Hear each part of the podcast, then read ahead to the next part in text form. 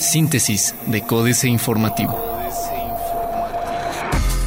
Síntesis informativa 4 de febrero, Códice Informativo. Códice Informativo.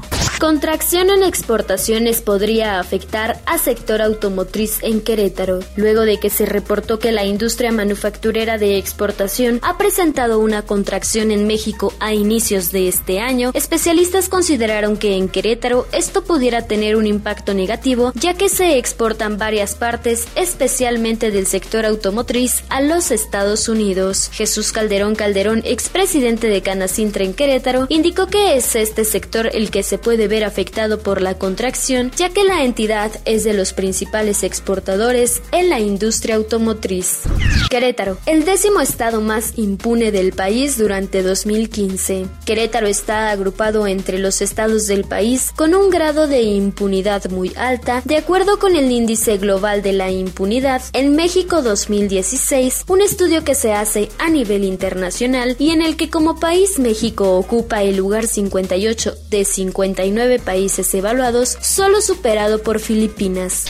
Municipio de Querétaro confirma depósito de casi 3 millones de pesos por camioneta blindada. El municipio de Querétaro ya recibió el depósito correspondiente a la venta de la camioneta blindada, informó Marcos Aguilar Vega, presidente municipal de Querétaro, quien además indicó que con esa cantidad se comprarán 10 vehículos para que funcionen como patrullas en el centro histórico de la demarcación. Aguilar Vega señaló que el recurso obtenido por la venta de la camioneta blindada, valuada en 2.395.000 mil pesos, ya ha sido recibido a través de un cheque y mencionó que con ello se adquirirán 10 vehículos valuados en 298 mil pesos cada uno. Municipio de Querétaro analiza posibilidad de aplicar fotomultas para las infracciones viales. El municipio de Querétaro se encuentra realizando un estudio para determinar la viabilidad de aplicar fotomultas dentro de la demarcación, anunció Marcos Aguilar Vega, presidente municipal, quien informó que los recursos que se obtengan del hipotético cobro de fotomultas se utilizarán para construir y fortalecer 100 kilómetros de ciclovías y ciclorrutas. En este sentido, Aguilar Vega manifestó que el tema tiene posibilidad de ser implementado en el municipio, pues en el estudio exploratorio de las fotomultas se ha detectado que estas podrían ser una solución para la seguridad vial de la ciudadanía, ya que podrían reducir la incidencia de delitos de tránsito y ayudarían a los elementos de tránsito a sancionar de manera adecuada las infracciones. AM. Se reúnen autoridades con Pemex. Licitaciones fueron para empresas preferidas. La Administración 2012-2015 de la Junta de Agua Potable y Alcantarillado Municipal de San Juan del Río tuvo compañías consentidas para la adjudicación de contratos para obra pública. Diario de Querétaro. Justificados los despidos, dice Marcos. Solo 20% ya pagó refrendo vehicular. Cuarto de guerra, trompo. ¿Se acuerdan del silvestre Guadalupe Cuatro Lonas García? Pues resulta que el tan panista que se decía prepara un brinco al PRD y ya se empandilló con Gabriel Olvera, el famoso Gavilán, para ser el próximo candidato del Sol Azteca en el Marqués pero complicado como es, el exdiputado federal retuerce su plan, promoviendo primero una supuesta afiliación del Gabinal en el blanquiazul para ganar adeptos desde adentro y luego irse juntos y revueltos al PRD. Dios los hace y ellos se juntan.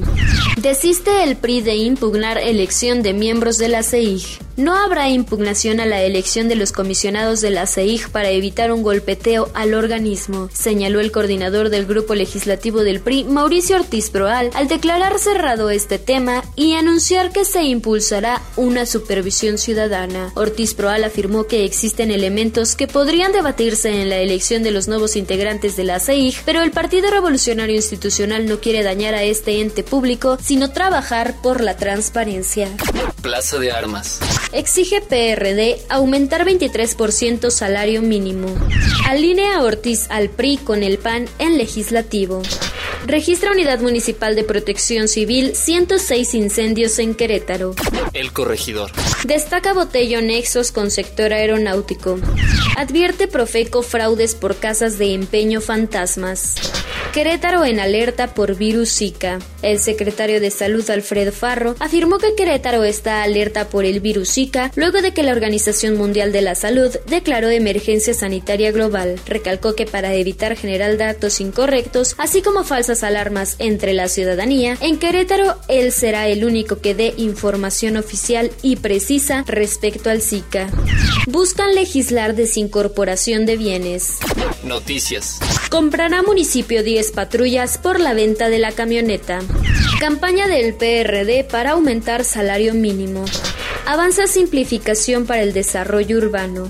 Reforma incurren estados en la opacidad. Las entidades federativas han tomado gusto por el uso de fideicomisos a pesar de que se trata de un instrumento financiero poco transparente. Con el uso de los fideicomisos, los gobiernos estatales envían dinero público a un instrumento hermético por naturaleza y del cual es prácticamente imposible conocer el detalle de su destino, aseguró Oscar Arredondo, especialista de Fundar.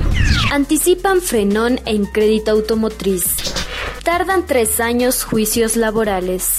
Apoyará Instituto Nacional del Emprendedor 20.000 proyectos. La jornada.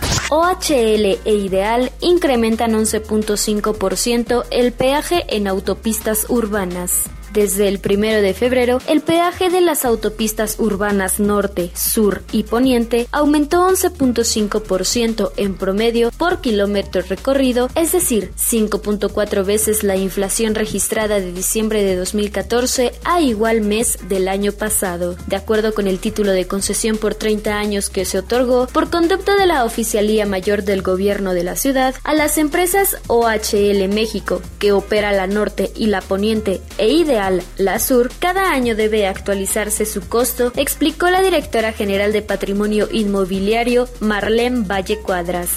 Estrecha el Servicio de Administración Tributaria, Vigilancia Fiscal sobre Iglesias y Congregaciones. Obtuvo BBVA Bancomer ganancias por 34.485 millones de pesos en 2015.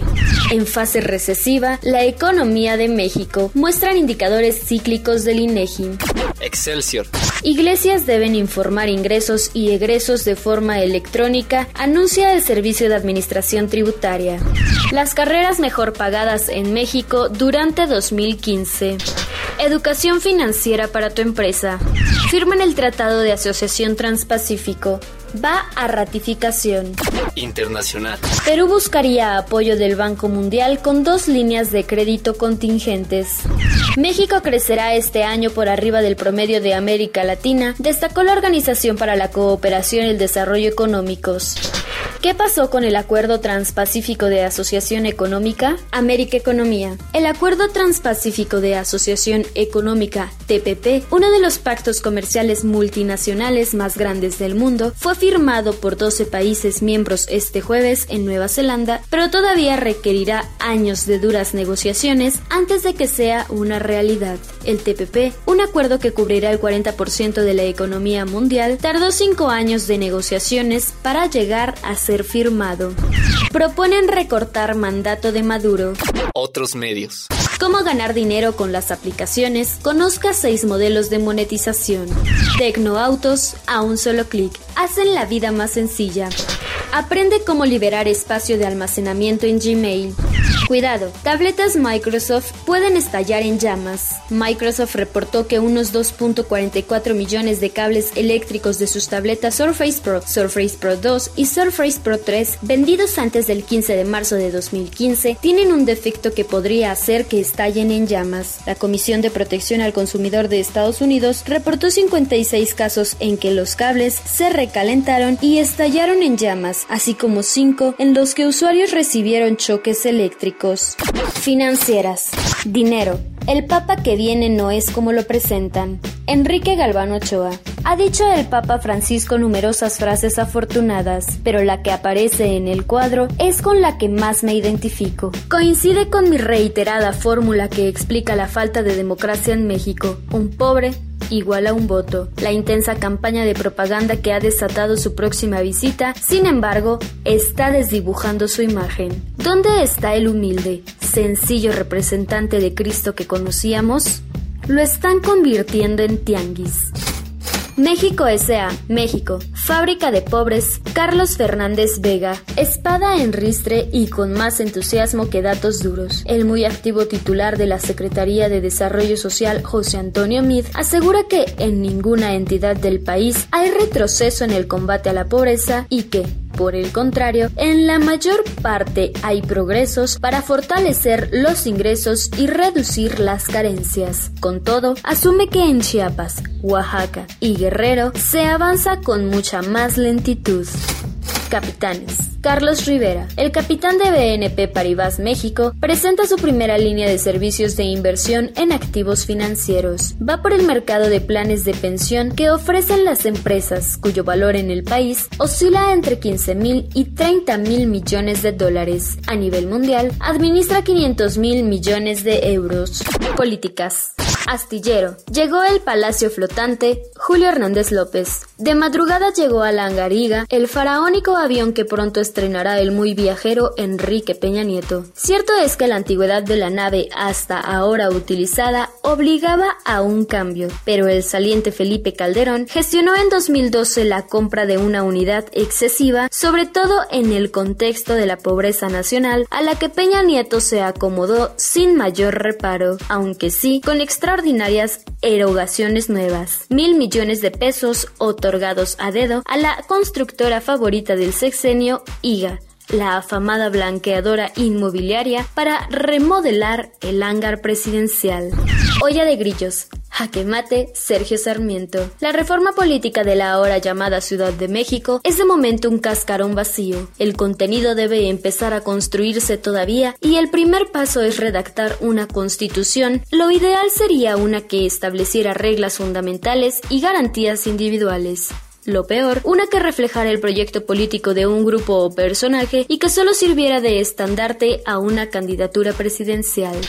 Zona Maco, Guadalupe Loaesa. Esto es un verdadero happening, le comenté maravillada a Lorena Elizabeth Hernández mientras caminábamos por los pasillos de la zona Maco, que reúne a 123 galerías de 25 países en 5 secciones. General, nuevas propuestas, zona Maco Sur, diseño y arte moderno. Entre todo lo que veo, resulta muy llamativa la cantidad de niñas bien con su look muy maco, es decir, botas de tacón estileto de gamuza, bolsa Hermes colgada para ser mostrada, súper delgadas y accesorizadas. Todas se saludan como si acabaran de comprar la nueva obra de Damien Hirst o Gabriel Orozco.